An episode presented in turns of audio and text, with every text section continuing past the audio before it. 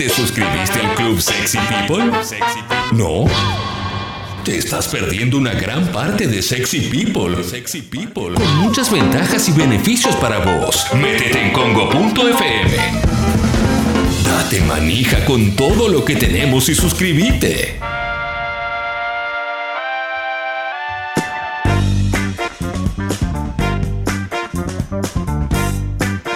Ahora sí, está con nosotros Eli Masi. Ha llegado hoy un poquito más tarde porque... Hola. ¿Cómo estás, Eli? Ya saludé, perdón. Está perfecto, está perfecto. ¿Cómo, ¿Cómo están? va? ¿Todo bien ustedes? Súper, Bien. súper bien, súper bien. Hoy con un programa muy completo. Por eso, perdón, te hicimos esperar un poquito y, e hicimos esperar a, a la gente que está ahí con la libretita para anotar tus recomendaciones. No, yo estaba escuchando y fue una montaña rusa de emociones la charla, re interesante, me encantó. Así que acá estamos, acá estamos con recomendaciones para todos los gustos hoy, ¿eh? Sí, me copa, me copa lo que, lo que me planteaste recién por WhatsApp. Sí, porque quería un poco de cada género. Eh, hay gente que quiere seguir pasando la cuarentena ahogándose en drama, o después estás vos que, por ejemplo, sé que te gustan mucho los documentales. Así que están los chicos que tienen hijos. Así que quiero recomendar un poco para todos. Muy bien. Sí, sí, sí, sí, sí, exactamente. Así que arranquemos, arranquemos, pues me, me encanta. Dale, empecemos con, con todo lo que hay para recomendar. Así me anoto. Bueno, en primer lugar, en Amazon pueden encontrar un drama que se llama Little Fires Everywhere, pequeños fuegos en todos lados, sería algo así. Eh, se estrenó en marzo, pero la verdad es que la vi hace muy poquito y es una miniserie de ocho episodios. La protagonizan Reese Witherspoon y Kerry Washington, la actriz de Scandal. No sé si alguno la vio. Eh, Jessy la vio. Yo estoy Ah, viéndola. Estoy más Bien o menos ahí, en el capítulo 5 aproximadamente y estoy muy metida. La- ya la termino entre hoy y mañana pues estoy a full. ¿Viste lo que es, Jessy? Bueno, acá eh, no voy a spoilear nada, por supuesto, pero me gusta que arranca con la casa de Reese Witherspoon, que está destruida, una madre de familia que parecía perfecta y la casa se le está prendiendo fuego.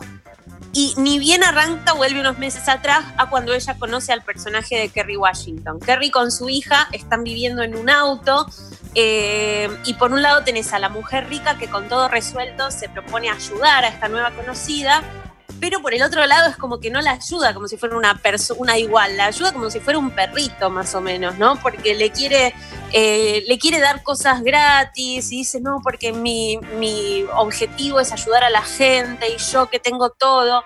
Es como rara la actitud.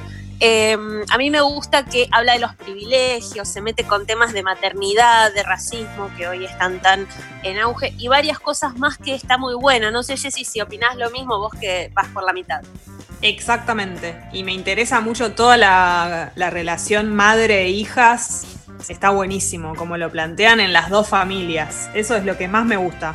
Tiene Bueno, actitud de Riz- famoso, ¿no? De famoso, de famoso caritativo, ¿no? Como tengo privilegios y yo te quiero ayudar a vos, que sos esta mierda que está acá, así que te voy a ayudar. Te iba a decir, una actitud así, porque ella es como que es la del barrio rico y le va diciendo a todos sus conocidos, no, estoy ayudando a una persona, ¿no? Le va avisando. Eh, pero la verdad es que es muy interesante y es muy interesante cómo está planteada porque durante la mayoría de la, de la serie vos no sabés realmente cómo llegaron al lugar en el que están en el principio, ¿no? Ella medio destruida, sin maquillaje y con la casa en llamas. Así que está Eli. muy buena. Pasa igual mucho que, por lo menos a mí, empatizo a veces con los dos personajes. No está planteado como que el de la millonaria es una villana. La o- villana, sí. No, no, tiene momentos, o por lo menos me pasa a mí, que digo, voy y vengo. Sí, y producen las dos, las dos actrices están metidas en la producción porque, bueno, especialmente Reese Witherspoon está como muy comprometida en lo que es contar historias de mujeres, de mujeres de distintos estratos sociales. Entonces está bueno porque comparten un poco las visiones y, hay de todo, creo, en la temporada. Ya me vas a contar cuando veas el final. Yo, yo quiero preguntar una cosa, Eli, te quiero preguntar, porque puede ser que haya como una tendencia ahora en, en las series eh, de, de que no, de, de que los personajes no esté tan claro si son buenos o malos, que no sea tan lineal como en otro tiempo. Pienso en esto que estás contando de esta serie, pienso en The Morning Show, la serie también que, que- en la que está Reese Witherspoon, que un día uno es malo, otro es bueno, así todo el tiempo, e inclusive la que mencionamos mucho en Cobra Kai también, que todo el tiempo no sabes cuál es el bueno y cuál es el malo. ¿Puede ser que haya una tendencia en ese sentido? Sí, yo creo que es una tendencia también a complejizar historias y complejizar personajes, ¿no? Porque ya estamos mm. muy acostumbrados a ver siempre lo mismo, el héroe, el villano. Eh, si nos metemos en una película de Marvel, vemos siempre igual, como que no hay grises. A mí me gustan un poco estas historias que cuentan también sobre la vida real y sobre cómo somos las personas que realmente nadie es 100% un ángel o 100% eh, malvado, como que todos tienen sus diferentes intereses y como sus propias agendas. Eh, y me gusta mucho que estas historias empiecen a contarlas, sobre todo porque generalmente son temporadas cortas, se pueden ver de un tirón eh, y son súper interesantes. Buenísimo, buenísimo. La, serie se llama Little Fires Everywhere, Fueguitos en todos lados. ¿Qué viene a ser como, como esa frase de cada lugar donde toco sale pus?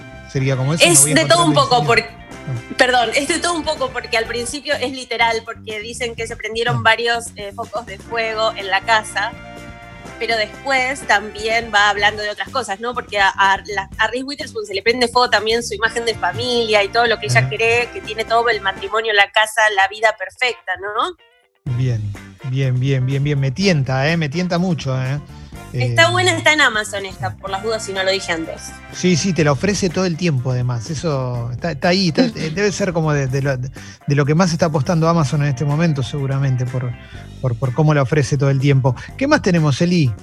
Bueno, eh, si se la pasan mirando documentales, y ahí te estoy mirando a vos, Clemen, esta semana, vi en HBO uno que se llama The Movies, las películas en inglés. ¿Lo viste? No, no, no, vi el de posverdad de HBO el otro día que lo comenté acá, pero no sabía que había uno de Movies. Sí, eh, salió, en realidad en HBO está desde este año, pero salió el año pasado, está producido por Tom Hanks, eso está bueno. Y son 12 eh, episodios de unos 40 minutos cada uno que recorren desde adelante para atrás, de ahora hacia el pasado, todo lo que es eh, la historia del cine. Arranca con lo que pasó después del 2000. Eh, a mí la verdad es que me llamó la atención porque la fotito del primer capítulo tenía Harry Potter. Entonces dije, uh, a ver, vamos a arrancar esto, pero termina en la era dorada de Hollywood y hay mucho material de archivo. Si les gusta el cine en general, es como un acercamiento más básico a lo que es la historia del cine, entonces no es que tenés que tener una, eh, digamos, un background académico de conocer toda la industria, pero tiene un montón de data muy copada sobre tanto el contexto social como el político en Estados Unidos mientras salían esas pelis. Eh, si, si arranca ahora y termina en el pasado, la empiezo a ver al revés antes de que la levanten, ¿no? Después de lo que, hicieron con lo que el viento se llevó, hay que hacerlo antes de que de repente también no, no, no, no pueda haber nada anterior a 2018, 19. Te imaginas, en cualquier momento no vas a poder ver nada, así que corres y la verdad termina, bueno, en el cine de los 50, de los 60, pero está bueno porque algunos capítulos son por décadas, otros son por cómo era la situación política y por qué se llevaban a cabo ciertas decisiones y ciertas acciones en eh, la industria del cine. Eh, y me gusta que esté contado para un público general, que realmente yo, por ejemplo, a mí me encanta el cine, hago comunicación, pero no estudié la industria del cine, no fui a una carrera cinematográfica, entonces me gusta mucho que puedes aprender diferentes cosas, incluso desde un perfil más eh, general, ¿no? Por así decirlo. Excelente, excelente. ¿Tiene narrador o narradora o, no? Tiene, tiene y además tiene testimonios de otra gente. Así que está bueno porque, eh, digamos, tiene todo un poco. Hay una mezcla de todo un poco y es largo. Son 12 capítulos que viste que generalmente los documentales son un poco más cortitos. Che, me encanta, Eli, eso. ¿eh? Eso me, me interesa. Es como un curso de historia de cine, digamos.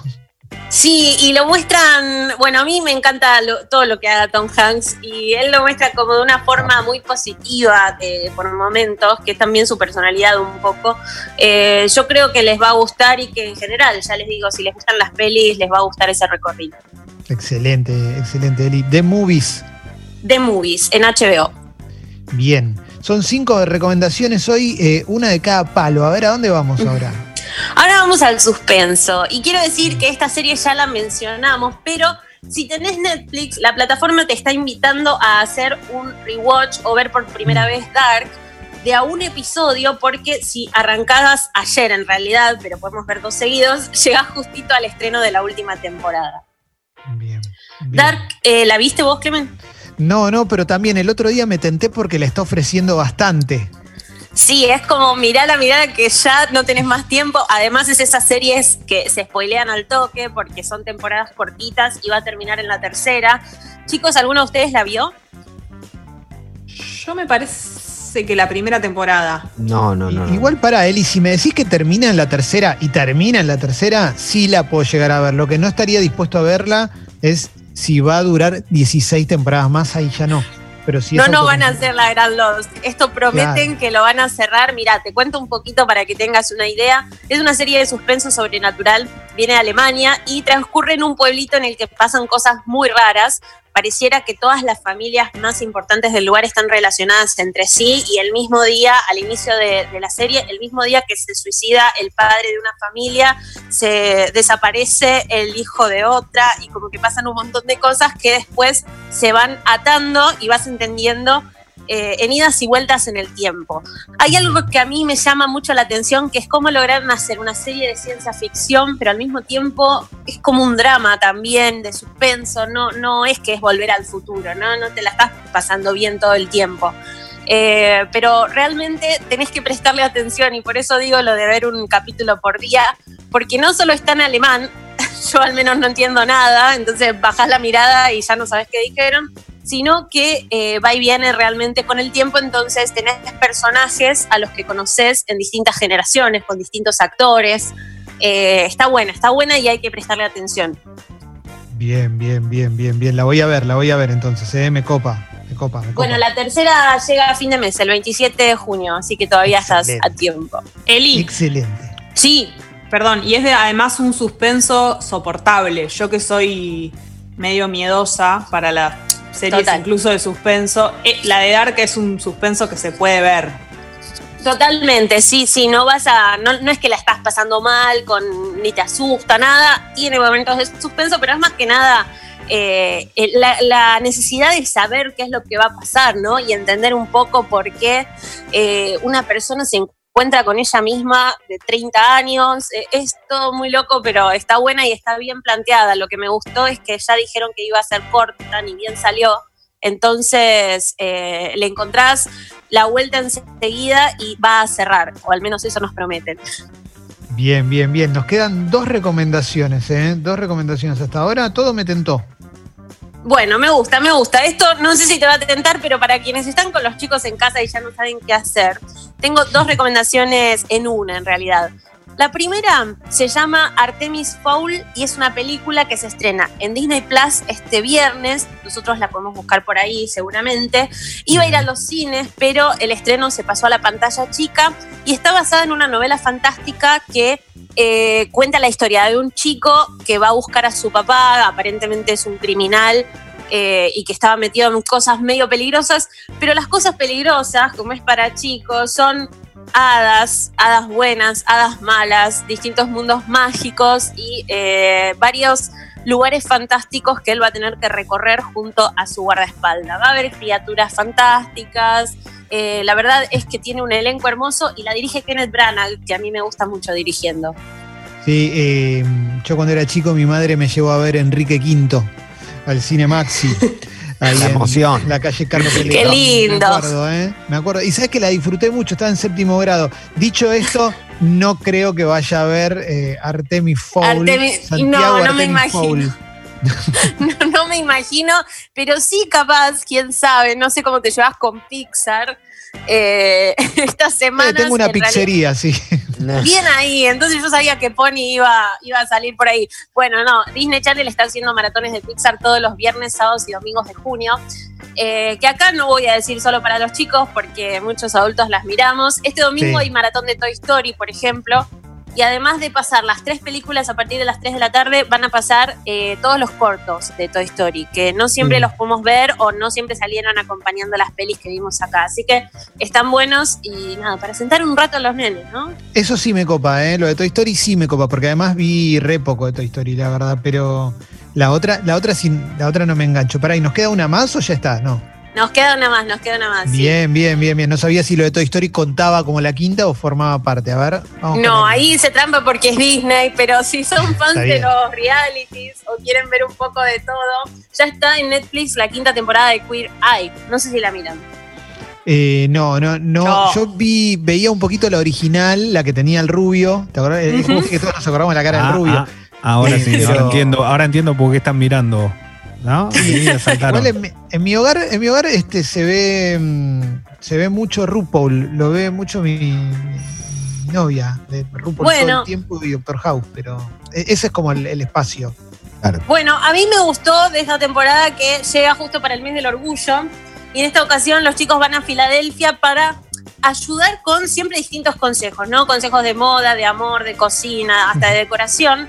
Lo que me resulta interesante siempre de esta serie es que no es todo risas y arranca capaz con un desfile para perros o un padre que se prepara para el baile con su hija, pero termina con una mujer que cuida a su esposo súper enfermo o un pastor gay que fue homofóbico durante toda su vida. La verdad es que toca temas muy interesantes y la química de ellos y la forma en la que ellos le meten mucho humor a lo que van haciendo eh, está buena porque te hace tolerable algunos temas que quizá no lo serían. Eh, o sea, en- entonces es como un, es una versión muy de esta época Total. mejorada de lo que fue la original, porque la original, si mal no recuerdo, era te enseñamos a vestirte mejor, a tener onda, ¿no? Y esta eh, tiene, tiene como un contexto mucho más sociocultural. Exactamente, porque bueno, los protagonistas, Anthony, Tan, Bobby, Jonathan, eh, todos tienen Leo, como un contexto aparte de, por ejemplo, uno se dedica a gastronomía, otro a lo que es moda, diseño, la estética en general. Y a mí me gusta mucho que cada uno también tiene sus propias opiniones e ideas sobre lo que está pasando eh, hoy, ¿no? En el presente en Estados Unidos y en el mundo. Entonces, siempre meten un poquito de la parte social cuando van a visitar a estas familias, a estas casas o van a resolver estos casos, eh, por así decirle. Así que me gusta mucho y me gusta mucho que este tiene varios episodios especiales que te van a hacer emocionar un poco. ¿Dónde está Queer Eye? En Netflix, Para- están los cinco temporadas en Netflix. Para Leo, Leo, copate con Queer Eye. Quiero, quiero ver un Leo Reacts to Queer Eye. Me acabo de enterar Uy. que RuPaul es algo que se miraba. Yo pensé que era algo distinto, no sabía, perdón, porque yo- Yo, Eh, Eli, yo, yo veo. me acaban de sacar soy- una duda. por- ¿Quién muy ahí? de- ¿Cuál, Soy cuál muy es tu fan de. favorito? y mi- eh, a Anthony. Obvio. Claro. Anthony, Eh, obvio. Pero es muy emotivo ahora. Me gustaba más el anterior. Cuando era Queer Eh, Eye for the sí. Straight Guy. For the Stray Guy. El anterior era como más gracioso, yo la verdad no lo veía, vi algunos episodios cuando salió la primera de esta nueva, pero sí, ellos lo hacen también como muy, buscan que tenga un impacto social que el anterior quizá no tenía tanto, ¿no? No sea frívolo. Con, con Leo vamos a hacer una, unas juntadas post pandemia. Vamos a ver eh, Project Runway, la primera Bien, temporada, la mejor. Vamos a ver todo RuPaul y vamos a ver Queer Eye for the Leo Guy. Y va a ser increíble. Me No, no encanta, sé, necesito un canal de. YouTube con todo eso. Por favor. Puede ser un Leo Reacts. ¿eh? Leo Puede ser. React.